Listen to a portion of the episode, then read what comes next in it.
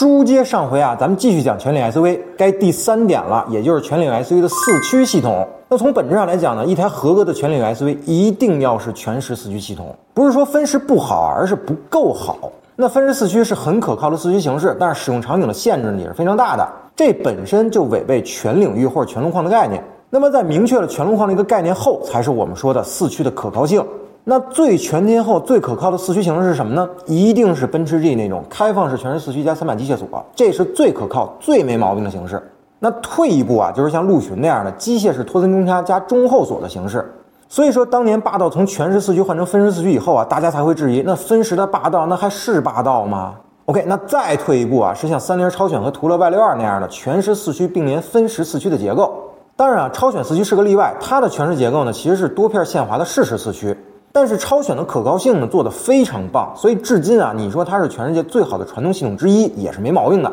那此外呢，就是像路虎啊、大切啊，包括第一代途锐的 f o r t r Motion 啊那样的大型多片限滑差速器，那四驱性能呢也是非常出色的。只不过就是在可靠性和极端的适应性方面，肯定是不如超选和 Y 六二的。那退到最最最最后也是不能再退的啊，就是像坦克或者撼路者那样的 TOD 的适时四驱了，这已经是底线了啊。那第四点啊，其实也是今天比较有争议的一点，就是双速分动箱。那双速分动箱呢，指的就是咱们车上那个低速四驱的档位，那可以在最终减速比之后呢，再进行一次减速增扭。那对于之前的全铝 SUV 来说呢，低速四驱还是很重要的。那无论是脱困性还是对于通过性而言呢，几倍的扭矩增大效果还是非常明显的。但是对于今天最新的变速箱技术来说呢，双速分动箱的意义其实已经不大了。那比如像猛禽啊、陆行 LC 三百啊、新的雷克萨斯 LX 五七零这些车都已经装上了十速的变速箱了。那坦克五百呢，也装上了长城自主研发的九 AT 了，而这些九速、十速变速箱的一档齿比其实已经非常大了，大到几乎比老款六 AT 变速箱的低速二档、三档的齿比还要高。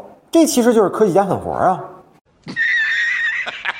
那虽然这些车现在还都配备双速分动箱啊，但是在不久的将来呢，双速分动箱可能很快就会退出乘用车领域了。而这个第五点啊，是最重要的一点，那就是轮胎。